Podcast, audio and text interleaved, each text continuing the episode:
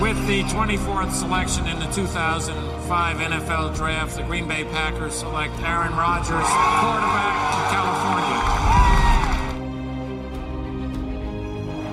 The final snap of Super Bowl 45. The Green Bay Packers have won the Super Bowl. The Lombardi Trophy is coming home. Hallo und herzlich willkommen zum Packers Talk Germany, Folge 93. Und heute wollen wir uns ein bisschen die Thematik um Aaron Rodgers anschauen. Außerdem ist natürlich letzte Nacht der First Round Pick der Packers passiert und da wollen wir auch mal ein Auge drauf haben. Mit dabei ist heute der Jo, hallo. Hallo zusammen. Und ich, Nick. Wir werden das kurz besprechen. Einfach nur eine kleine Nachbesprechung. Die große Analyse kommt dann in den nächsten Tagen noch. Aber gerade mit der Thematik Rogers dachten wir, es ist bestimmt interessant, auch jetzt so ein bisschen was dazu zu besprechen. Ja, wie sieht's denn aus mit Rogers, Jo?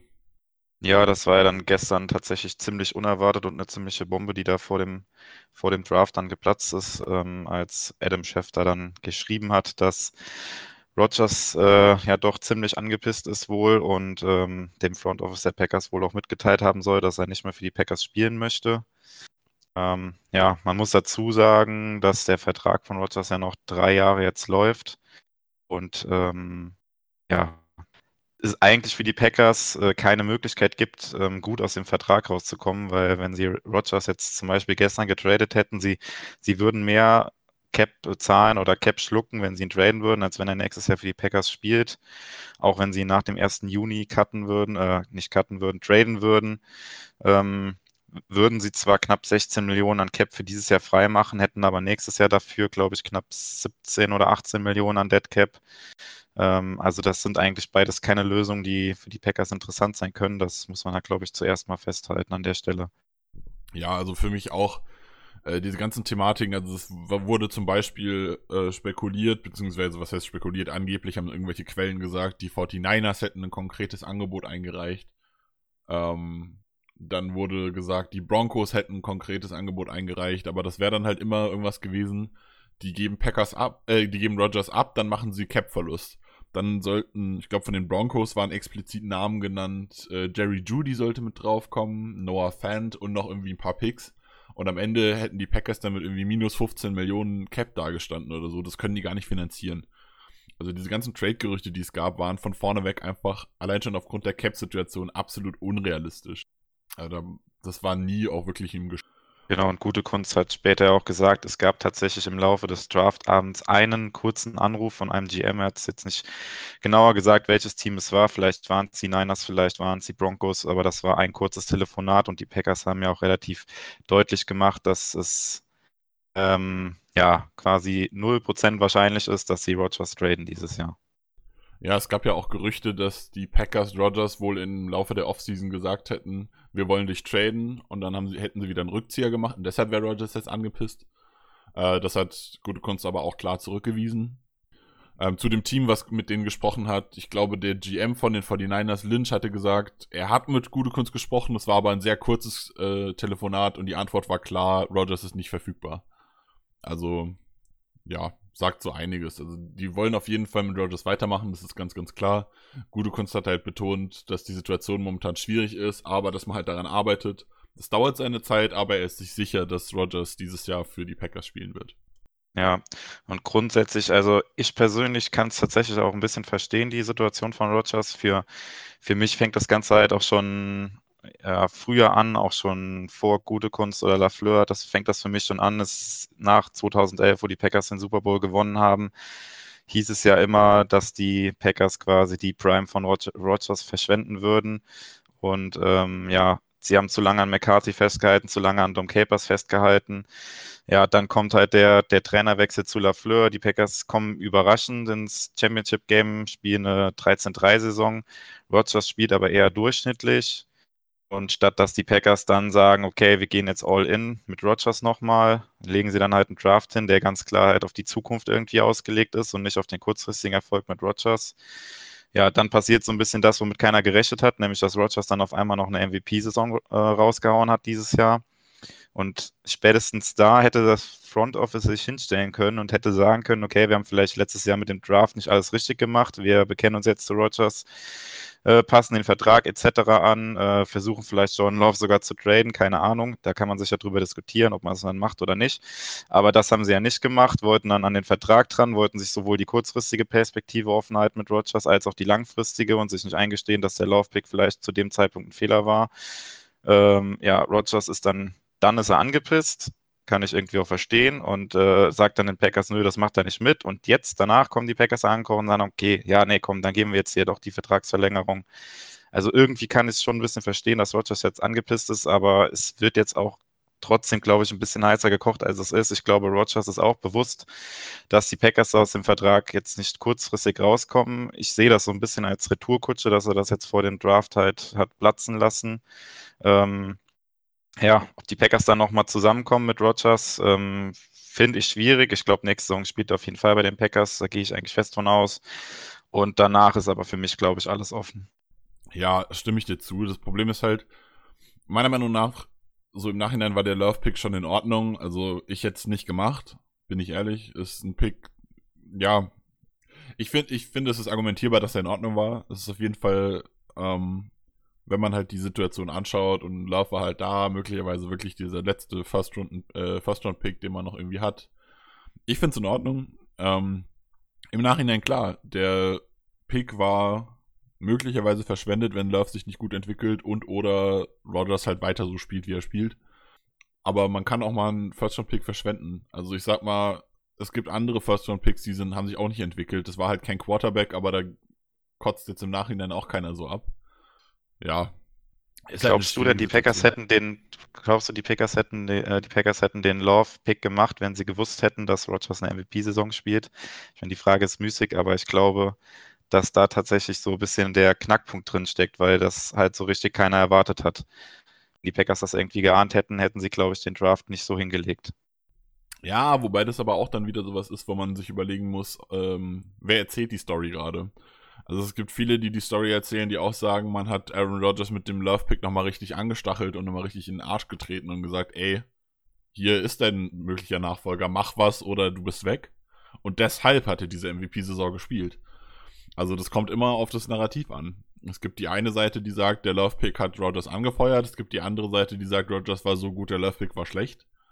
Ähm, wenn der First-Round-Pick, also wenn das so war, dass Love Rogers dazu motiviert hat, so zu spielen, wie er spielt, dann war es ein guter Pick, ganz ehrlich. Weiß man halt nicht, kann man nicht bewerten, ganz klar. Ähm, ja, wenn ich eine sichere MVP-Saison von Rodgers gehabt hätte, hätte ich wahrscheinlich keinen Quarterback geholt. Aber es ist jetzt auch nicht so, als wären die Packers irgendwie einen Pick davon entfernt gewesen, äh, den Super Bowl zu gewinnen. Also da ging ja deutlich mehr schief. Gerade der Wide Receiver, den, der ja immer gefordert wurde, hätte gar keinen Unterschied gemacht. Also man hat das, das Championship-Game verloren, weil die Tackle, Tackles nicht stark genug waren, nachdem Bakhtiari ausgefallen ist. Und weil die Cornerbacks halt scheiße waren, beziehungsweise Kevin King nie, und nicht gut gespielt hat und ähm, wie heißt unser Slot-Corner? Mir fällt der erste Name entfallen. Chanton Sullivan. Genau, danke. Ähm, Chanton Sullivan auch kein gutes Spiel gemacht hat. Und halt auch einfach generell die Defense, ja, Coaching-Probleme hat, sage ich mal. Ich formuliere es mal so. Ähm, also auch dieser geforderte Wide Receiver hätte diesen Unterschied jetzt nicht gemacht. Von daher, ja, ich hätte den Pick nicht gemacht, aber es hätte auch nichts geändert, glaube ich. Also klar, Rogers wäre jetzt vielleicht weniger angepisst, aber das ist auch das Einzige. Ja, da bin ich auf jeden Fall bei dir. Und, und, und äh, perspektivisch wird ich, ich, vertrete halt ganz klar die Meinung, lieber zu früh einen Quarterback draften als zu spät. Also ich habe lieber einen Quarterback, der sich gut entwickelt, den ich nicht brauche und dann trade ich ihn halt für einen Second-Round-Pick oder so wieder weg als dass ich in so eine Situation komme wie, keine Ahnung, die Bears, die jetzt zum hundertsten Mal einen Quarterback draften oder sonst.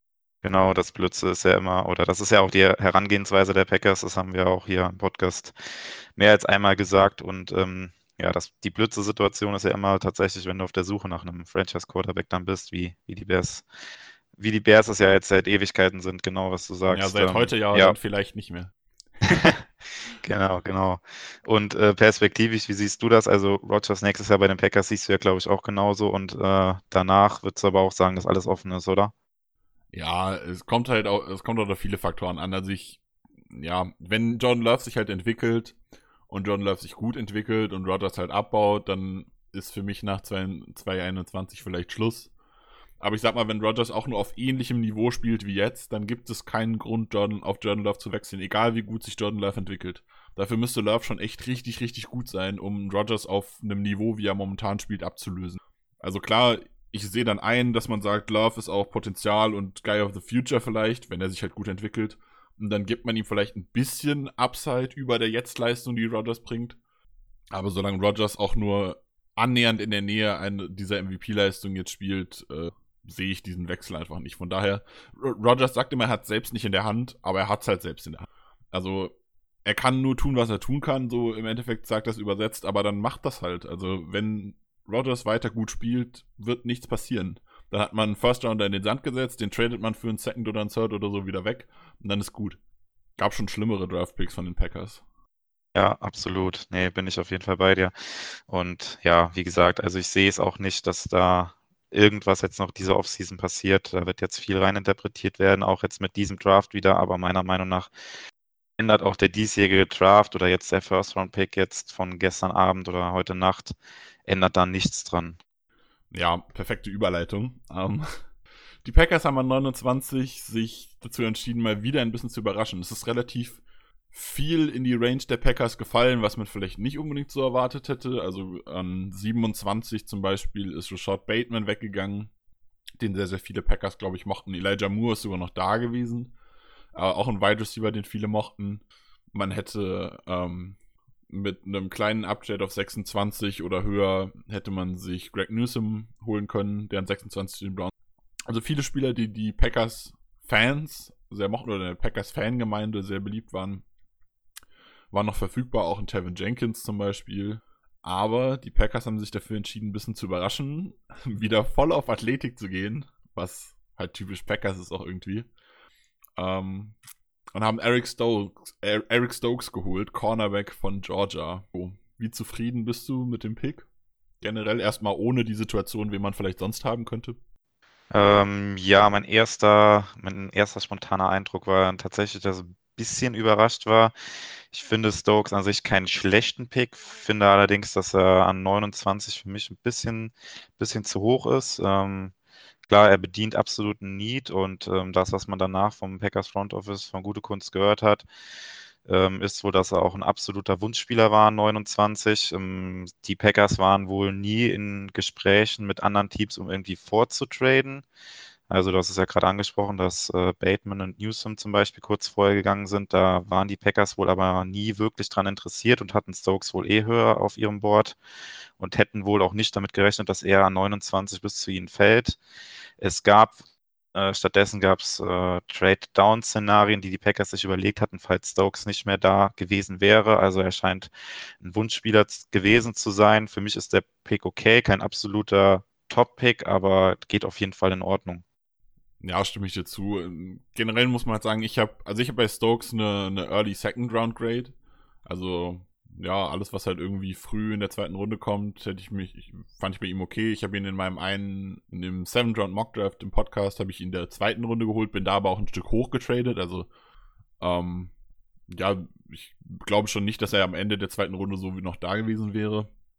Er ist so ein bisschen äh, in dieser großen Bubble, sage ich mal, nach den ganzen First-Round-Picks. Also ich habe so, ich habe glaube ich 20 First-Round-Grades gehabt und danach so eine Bubble von 20 Spielern plus minus, die alle noch so diese restlichen First-Round-Plätze übernehmen könnten und da so in die Ecke ist er bei mir auch reingefallen.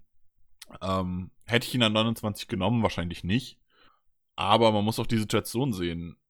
Die Packers wollten gerne einen Cornerback haben wahrscheinlich. Stokes war hier auf deren Board vermutlich der fünfte oder vielleicht sogar viertbeste Corner. Also ich kann mir durchaus vorstellen, dass sie aufgrund der Verletzungsgeschichte, die auch ein Greg Newsom hat, vielleicht Stokes sogar vor Newsom hatten, vielleicht sogar vor Farley mit der, mit der Verletzungssituation, die sie haben, dann wäre es quasi der dritte Corner, den man auf dem Board hat. Und wenn der 29 noch da ist, mit dem man arbeiten will und kann, dann ist es durchaus ein ordentlicher Pick. Gerade aufgrund der Situation, die man ja durchaus hat, dass man eben Kevin King gerne äh, zwar verlängert hat, aber eigentlich gerne ablösen würde. Ja, also ich hätte, tatsächlich gerne einen Wide Receiver gehabt, aber auch nicht jeden Wide Receiver. Also ich war dann, als der Pick von den Ravens dann kam, an 27, als Rashad Bateman weg war, war ich ein bisschen enttäuscht gewesen, weil ich dann die Hoffnung hatte, dass der vielleicht zu den Packers durchrutschen würde, wobei es dann tatsächlich auch unwahrscheinlich war, dass er tatsächlich an den Ravens vorbeikommt und die Wide Receiver, die dann da waren, die beiden Moores zum Beispiel oder sowas, wo jetzt halt viel diskutiert wird, warum haben die Packers nicht Elijah Moore geholt, hätte perfekt gepasst vom Skillset oder ja, keine Ahnung, ich hätte auf jeden Fall Elijah Moore da an der Stelle auch nicht genommen. Da nehme ich dann tatsächlich lieber den Cornerback, weil gerade in der zweiten Runde oder auch in der dritten Runde bekommst du halt Wide Receiver, die vielleicht nicht so weit sind wie Elijah Moore, aber die ein ähnliches Skillset haben. Und ähm, ja, Cornerbacks bekommst du zwar später vielleicht auch noch, die halt diese Athletik mitbringen, die Stokes jetzt hat, was die Packers mögen. Ja, aber wenn die Packers äh, Stokes so hoch haben an 29, okay, dann ich gehe da mit. Wie gesagt, ich sehe das auch ähnlich wie du, dass die Packers wahrscheinlich äh, News, äh, ähm, Stokes vor Newsom gehabt haben müssen. Ähm, sonst hätten sie wahrscheinlich da auch vielleicht mit den Browns oder mit den Ravens gesprochen über einen Trade. Gab es nicht. Von daher ähm, geht der Pick für mich auf jeden Fall in Ordnung. Und wie du sagst, perspektivisch, Kevin King wird wahrscheinlich diese Saison irgendwie spielen. Stokes muss jetzt nicht mal direkt Starter sein, ähm, kann zum Beispiel sogar Corner Nummer 3 sein. Ähm, ja, für die ersten paar Wochen und dann vielleicht sogar im Laufe der Saison erst übernehmen von King, je nachdem, wie er sich entwickelt. Das ist eigentlich für einen für Rookie der da jetzt dann reinkommt, ein optimales Szenario, meiner Meinung nach. Ähm, ja, ein guter Gegenpart äh, zu Jair Alexander auf jeden Fall auch. Ist ein bisschen größer als äh, Jair Alexander. Ist eher so von seinem Skillset her, würde ich ihn eher als Zone Corner auch beschreiben. Ähm, er hat halt nicht die krasse Agilität, sage ich mal. Er bringt äh, zwar guten Speed mit, aber gerade in kurzen, schnellen Bewegungen kann er noch ein bisschen lernen. Deswegen sehe ich ihn halt eher als Zone Corner und von daher ist es ein guter Gegenpart zu Jay Alexander, der dann ja weiterhin häufig die Nummer 1 Wide Receiver des, des Gegners äh, auf sich ziehen wird oder mit ihm mitgehen wird. Und äh, ja, ich sehe das durchaus als ein sehr gutes Corner-Duo für die Zukunft dann an. Ja, du sagst jetzt halt ein gutes Speed. Äh, ist eine 4-2-5 gelaufen auf 40. Also unfassbar schnell. Ist einer der schnellsten Spieler des Drafts gewesen. Ähm, es ist schon, schon unglaublich schnell. Also er passt auch so ein bisschen in das Konzept. Also man will halt wahrscheinlich mehr Zone spielen, denn mit diesem Star-Spieler, den man halt hat. Ähm, also dieser Slot-Corner, Star, wie auch immer diese Position jetzt heißt. Äh, und ich kann mir halt gut vorstellen, dass Stokes da outside wirklich gut funktionieren kann in einem Zone-Scheme er passt auch halt in, diese, in dieses Konzept, was man die letzt, das letzte Jahr jetzt gefahren ist. Don't get beat over the top. Also lass kurze Yards zu, lass die ihre kurzen Yards laufen, wenn sie Bock haben, aber tief ist nicht gut. Und der hat halt äh, super Speed tief, hat auch Recovery Speed, wenn er geschlagen wurde. Also ist unfassbar schnell dann so hinten raus. Ähm, ist gut in der Laufverteidigung, was ja durchaus auch wichtig ist. Kevin King war immer einer der besseren Laufverteidiger outside. Gut, ein guter Tackler. Ja, ich kann mir das schon ganz gut vorstellen. Also ich, das Ding ist halt, wie du schon sagtest, er muss nicht sofort starten, aber man könnte ihn auch durchaus einbauen. Also man kann King und Stokes Outside spielen und spielt mit Jair in dieser Star-Position. Das ist durchaus realistisch. Also bin da sehr, genau, das, bin da sehr gespannt. Das Wichtigste das ist, wir haben, jetzt, wir haben halt auch Tiefe auf Cornerback jetzt. Also letztes Jahr war das ja dann, als King ausgefallen ist. Äh, Sullivan hat ja sogar dann mal Outside gespielt. Äh, ja, Jones, den du ja eigentlich sehr magst, ähm, seine Zeit bei den Packers scheint ja auch irgendwie abgelaufen zu sein und ähm, ja, wir haben jetzt halt auch einfach Tiefe äh, hinter, hinter King und äh, Alexander jetzt auch ein bisschen mehr, weil das ist halt auch immer was, was du einrechnen musst, wenn es kann sich auch mal ein Jay Alexander verletzen oder sowas und dann kann nicht direkt die komplette Defense zusammenbrechen. Da muss einfach äh, ja ein bisschen Futter dahinter sein und das haben wir mit dem Pick auf jeden Fall halt auch gemacht. Du meinst den Superstar Josh, Josh Jackson, als du uns gesagt hast, ne? Ja, ja, klar. klar. ja, ähm, ja, stimme ich dir zu. Also man draftet jetzt in der ersten Runde eher weniger Tiefe, aber man hat halt hier jetzt einen potenziellen Starter geholt, der halt, wie gesagt, der kann neben King starten mit Jair im Slot Star, whatever, oder man, Jair, äh, man startet ihn gegenüber von Jair und King ist dann halt der Backup, oder King startet und Stokes entwickelt sich, also es ist alles möglich. Ähm, von daher, also ich bin am Ende zufrieden mit dem Pick. Ich hätte ihn wahrscheinlich nicht gemacht, gerade wenn wir jetzt, kommen wir gleich nochmal drauf, was so alternativ möglich gewesen wäre an der Position.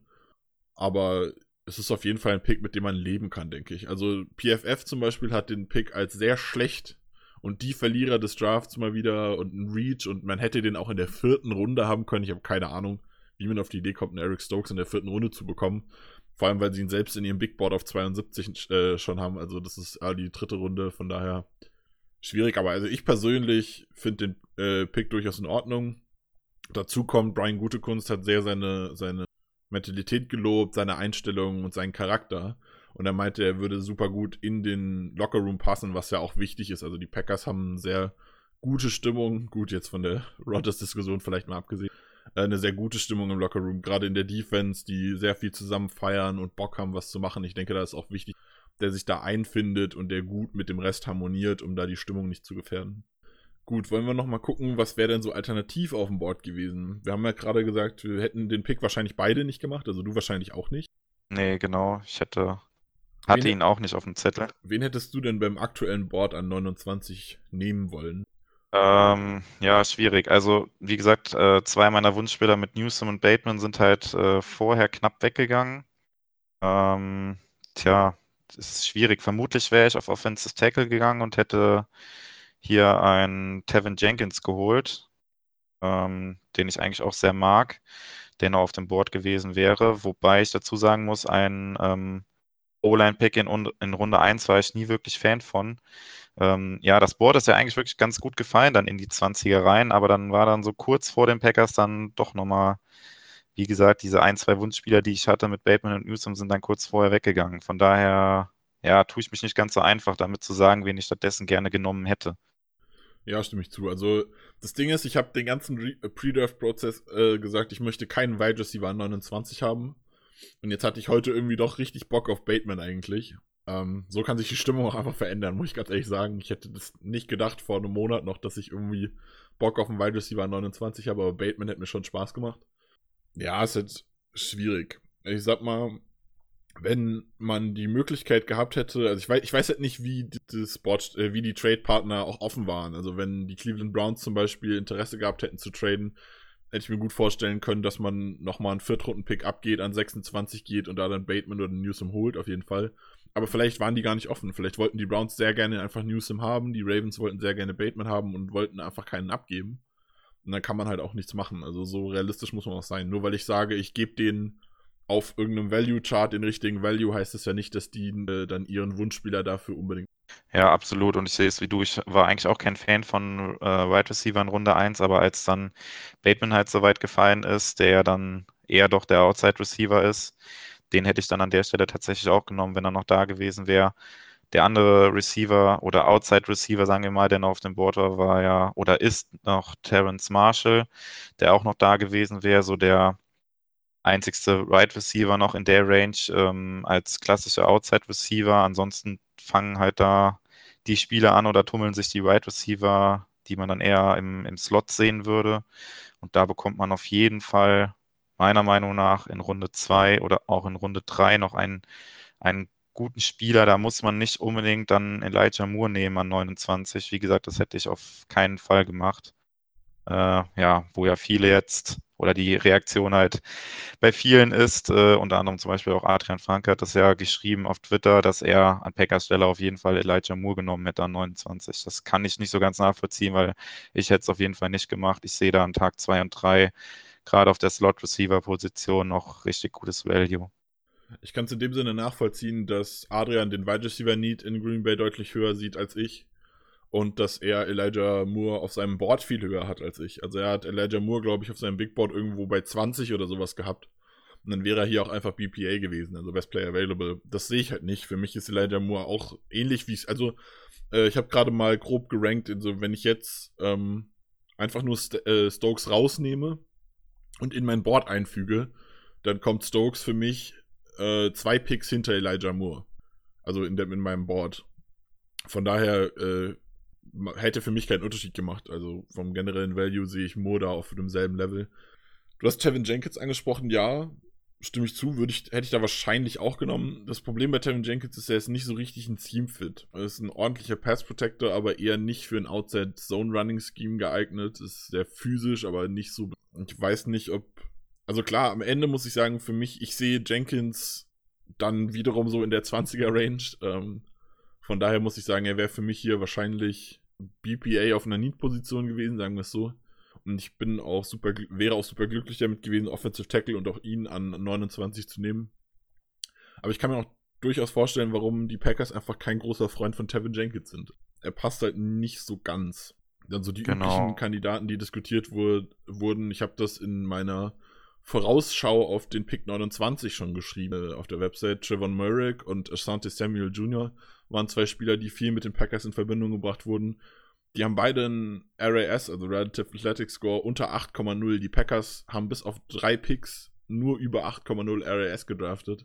Von daher, so, so doof wie man diesen Score findet, es war unwahrscheinlich, dass die sie holen. Ich hätte tatsächlich erwartet, dass man hier vielleicht an 29 sogar auf einen Sam Cosmi geht, der wirklich eine beeindruckende Athletik hat. Ein Tackle aus Texas. Also das hätte ich mir hier ganz gut vorstellen können. Ansonsten, ich persönlich hätte halt auch meinen Edge Nummer 1, Aziz Ojulari, gerne gesehen. Aber ich glaube, dann wären die Packers-Fans wahrscheinlich noch schlimmer aufs Dach gestiegen. Von daher, äh, also ich glaube, ich glaube, die Picks, die ich gemacht hätte, hätten Packers-Fans noch weniger glücklich gemacht als jetzt Erics. Ja, ich glaube, mit dem Edge-Pick wäre Packers Twitter tatsächlich explodiert, glaube ich. Das, äh, das, das sehe ich auf jeden Fall ähnlich. Nee, die Reaktionen sind da jetzt auch durchaus okay. Ich glaube, die Packers-Fangemeinde hat sich mit dem Pick halbwegs angefreundet. Ja, Trevin Murray war noch da gewesen, Christian Barmore zum Beispiel auch, aber gerade auch Christian Barmore, ich weiß nicht, ich habe es halt auch nicht gesehen, dass die Packers ihn an 29 nehmen. Ähm, er ich hat halt auch viele Fragezeichen. So ich sehe noch einfach nicht ja, so genau. hoch. Also viele haben den genau. ja, ich habe gesehen, der wurde bis an 12 gehypt. Genanntes PFF hat ihn, hat Barmore auf dem Big Board auf 12. Vor einem Patrick Sertain zum Beispiel, Cornerback auch aus Bama. Also wirklich total strange weit oben und das habe ich auch gar nicht gesehen. Für mich ist der auch in dieser, also ich, ich habe äh, in meiner Liste, die ich jetzt übrig habe, habe ich noch vier First Rounder mit JOK, Odulari, Jenkins und Murrick. Und dann kommt diese Bubble an Second Rounder, die aber First Rounder sein können, wo ein Barmore drin ist. Schon sind Cosmi, Eichenberg, Creed Humphrey, Elijah Moore, Sante Samuel, wo halt auch Stokes dann drin gewesen wäre. Ja, genau. Und Barmore ist für mich auch an 29, wäre für mich auch zu hoch gewesen, bringt für mich zu viele Fragezeichen mit. Hat ein Jahr gerade mal im College als Starter gespielt. Klar, die Defensive Tackle-Klasse oder die D-Line-Klasse gibt nicht so viel her auf der Position, aber das, äh, auch wenn ihn viele auf dem Big Board, wie du sagst, ziemlich hoch haben, wäre ich mit dem Pick auf jeden Fall auch nicht glücklich gewesen. Genau. Und äh, ja, vielleicht auch perspektivisch dann für heute Abend, äh, Runde 2 und 3. Ähm, ich würde tatsächlich mir jetzt wünschen, dass wir auf äh, Right Receiver oder Offensive Tackle gehen. Bei, ähm, ja, wir beide haben eben schon mal im Vorgespräch quasi drüber diskutiert, dass halt gerade bei der Tackle-Klasse es der Fall ist, dass ähm, dann nach Runde 2 oder den Spielern, die Great äh, Runde 2 haben, da doch mal ein Drop-Off kommt und man wohl eher auf Tackle gehen sollte, wenn man tatsächlich das als Need dann ansieht oder wenn man sich einen zukünftigen Right Tackle holen will.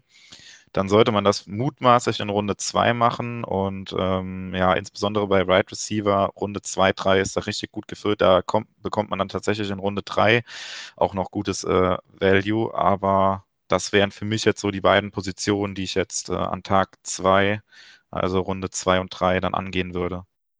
Ich stimme dir zu, außer dass ich die Offensive Tackles nochmal erweitern würde auf Offensive Line.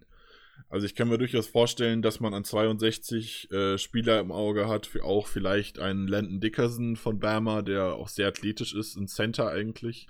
Oder vielleicht auch ein Quinn Minards, Wisconsin Whitewater Center, würde mich, glaube ich, nicht so 100% glücklich machen an 62, aber ich kann mir durchaus vorstellen, dass man den auch so ein bisschen im Blick hat.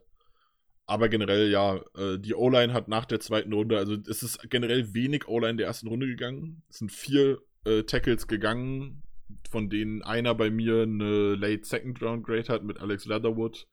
Die Raiders mit ihrem jährlichen Reach für irgendeinen Big School-Spieler. ähm, von daher ist es noch äh, viel Qualität bei den, bei den Tackles und generell in der O-Line auf dem Board. Und das wird jetzt wahrscheinlich auch gehen und danach ist halt ein großer Cut. Von daher, ich persönlich bin auch Fan davon, äh, Tackle oder O-Line zu nehmen und gerne dafür auch vorzutrainen. Also, wenn man einen vierten Pick drauflegt, geht in die Mitte der 50er. Also, die Seahawks sind, glaube ich, nach Value Chart sowas, wo man hin könnte mit einem vierten Pick. Dann kann ich mir das gut vorstellen. Und dann holt man da keine Ahnung, kommt halt drauf an, wer da ist. Vielleicht ein Eichenberg, Brady Christensen ist, glaube ich, bei vielen nicht so hoch auf dem Board, wie ich ihn habe. Also ich mag den sehr, sehr gerne. Ja, sowas kann ich mir sehr, sehr gut vorstellen. Ich hätte aber auch nichts gegen Wide Receiver jetzt. Also es gibt ein paar, die da noch spannend. Zum Beispiel angesprochene Elijah Moore, wobei der vermutlich möglicherweise nicht so weit fallen muss. Haben wir aber letztes Jahr auch gedacht. Also wenn wir an letztes Jahr denken, ich habe schon wieder vergessen, wie der Wide Receiver hieß, den ich auch damals so cool fand, der bei den Jets jetzt, glaube ich, gelandet. Ähm, aber da sind ja auch ein paar Spieler, wo man, die man sehr hoch hatte, relativ weit gefallen. Also vielleicht fällt auch ein Elijah Moore weiter und man bekommt die noch. Ähm, Rondell Moore, Terrace Marshall, den ich nicht so hoch habe. Also Terrace Marshall gehört bei mir tatsächlich nicht mal in diese Second Round, First Round Gruppe rein. Bin kein großer Fan, aber ich sag mal an 62 oder auch 56 dann dieser Seahawks Pick könnte ich auch Marshall wäre auch Marshall ein Spieler, der mir gefällt. Ja, vielleicht ein Dwayne Eskridge an 62 schon spannend. Wide Receiver aus Western Michigan. Ja, könnte mir einiges vorstellen.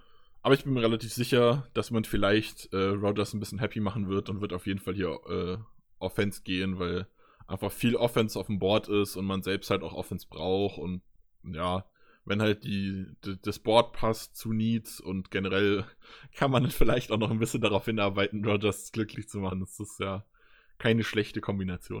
Ja, absolut. Also ich sehe auch den, den Pick in Runde 2 und 3, wahrscheinlich jetzt beide auch in der Offense. Ich habe es eben schon gesagt, ich, ich, würde Offensive Line und Right Receiver gehen und äh, genau, du hast auch schon ein paar Namen gesagt, also die beiden Moores, Damian Brown, Josh Palmer, ja, dann fängt so langsam die dritte Runde an, aber da kriegt man auch noch mit, keine Ahnung, einen Kate Johnson, Jalen Darden, Amon Russell Brown. Das sind alles noch so gute Spieler, die da noch verfügbar sind. Also da muss man sich jetzt keine Gedanken machen, dass die Packers in der ersten Runde nicht auf Right Receiver gegangen sind. Die Klasse ist wirklich, wirklich richtig tief und breit.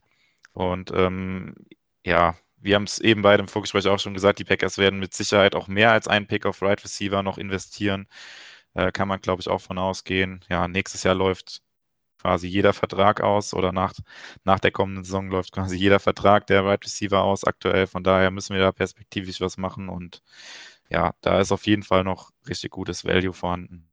Ja, also ich muss ja dazu sagen, ich habe ja äh, Amon Razan Brown relativ hoch. Also für mich ist Amon Razan Brown auch ein Late Second Early Third Guy. Also ich sag mal, ich könnte mir den tatsächlich sogar an 62 vorstellen. Wäre die, der Konsens wahrscheinlich nicht so glücklich mit. Aber der Konsens würde wahrscheinlich nach Eskridge an 62 den Cut machen und dann keinen mehr holen. Also Diami Brown hast du, glaube ich, gerade noch gesagt, ist bei mir Wide Receiver 11. Auch, auch in der Range quasi, Ende zweite Runde, könnte ich mir auch noch gut vorstellen. Ja. Also ist auf jeden Fall vieles da. Ich persönlich würde halt O-Line gehen, aber ich kann mir auch gut vorstellen, jetzt Wide Receiver zu gehen. Man ist ja, es ist ja nicht so, dass man in der O-Line nicht auch genug Spielermaterial hat. Gut, wenn du jetzt so entscheiden könntest, wen würdest du so nehmen jetzt? Also wenn, wenn du jetzt realistisch gesehen vielleicht hochtraden, wen, wer wäre dein Pick an der Stelle? Ähm, ja, tatsächlich in der zweiten Runde würde ich dann, ja, wobei es halt meiner Meinung nach unrealistisch ist, dass er in unsere Range fällt, aber Elijah Moore würde ich dann tatsächlich jetzt in der Runde 2 schon nehmen, aber ich glaube auch, dass man da dann schon hochtraden müsste. Du hast eben die Seahawks als möglichen Trade-Partner angesprochen auch, die ja nur drei Picks diesen Draft haben, aber ich glaube auch an 56 wird Elijah Moore nicht mehr da sein. Äh, ja, Rondell Moore wird mich auch noch glücklich machen oder auch den du eben angesprochen hast. Äh, Drain Eskridge würde ich auch gerne in Runde 2 sehen. Ansonsten halt, eben schon mal angesprochen, äh, ein Jenkins, also O-Liner würde ich auch an dieser Stelle auf jeden Fall nehmen. Ja, das könnte jetzt meiner Meinung nach oder ein bisschen jetzt äh, ein unglücklicher Spot sein für die Packers. In der zweiten Runde, da könnten wir einen Ticken zu spät dran sein und äh, glaube auch, dass man da vielleicht dann schon einen Upgrade im Auge haben, haben sollte, um da vielleicht an den einen oder anderen besseren Spieler noch ranzukommen. Das könnte ich mir jetzt schon vorstellen, weil so gut das Board vielleicht in der ersten Runde dann gefallen ist oder es so aussah, als würde es fallen, äh, so schlecht könnte es jetzt in der zweiten Runde sein. Da könnten dann doch einige Spieler, die ich so auf dem Zettel hätte, dann kurz vor den Packers weg sein. Ja, schließe ich mich an. Ich gehe aber relativ klar für Tackle. Also ich würde sehr wahrscheinlich hochgehen. Also wenn ich so einen Trade hinkriege mit den Seahawks, vielleicht sogar mit den Colts zum Beispiel, würde ich auf jeden Fall hochgehen. Ich habe als allererstes im Auge einen Sam Cosmi. Ich glaube aber nicht, dass er da sein wird. Und dann wäre für mich Brady Christensen, Tackle von TCU, tatsächlich jemand, den ich da. Das ist so mein Pick für die zweite Runde, den ich sehr, sehr gerne bei den Packers sehen würde, der, glaube ich, einen sehr guten Value hat. Ja. Und dann war es das auch schon für heute. Ich will euch gar nicht zu lange hier aufhalten. Es ist ja heute Abend, geht ja die zweite Runde dann schon los. Ich hoffe, wir konnten euch einen kleines äh, Meinungsbild von uns zu Rogers äh, vermitteln, zum ersten Pick, zur Runde generell und wie es heute Abend so weitergehen könnte. Ich bedanke mich bei dir, Jo, fürs Dabeisein. Ich bedanke mich bei euch fürs Zuhören. Lasst uns gerne auf Social Media wissen oder diskutiert auf dem Discord mit. Wir saßen jetzt die erste Runde in einem Voice-Channel und haben viel geschrieben. Diskutiert gerne mit, wie ihr den Pick findet. Wir sind alle daran interessiert. Und bis zum nächsten Mal. Go Pack Go. Ja, auch von mir danke fürs Zuhören. Ich wünsche euch noch viel Spaß beim Draft, Tag 2 und 3 und verbleibe auch mit einem Go Pack Go.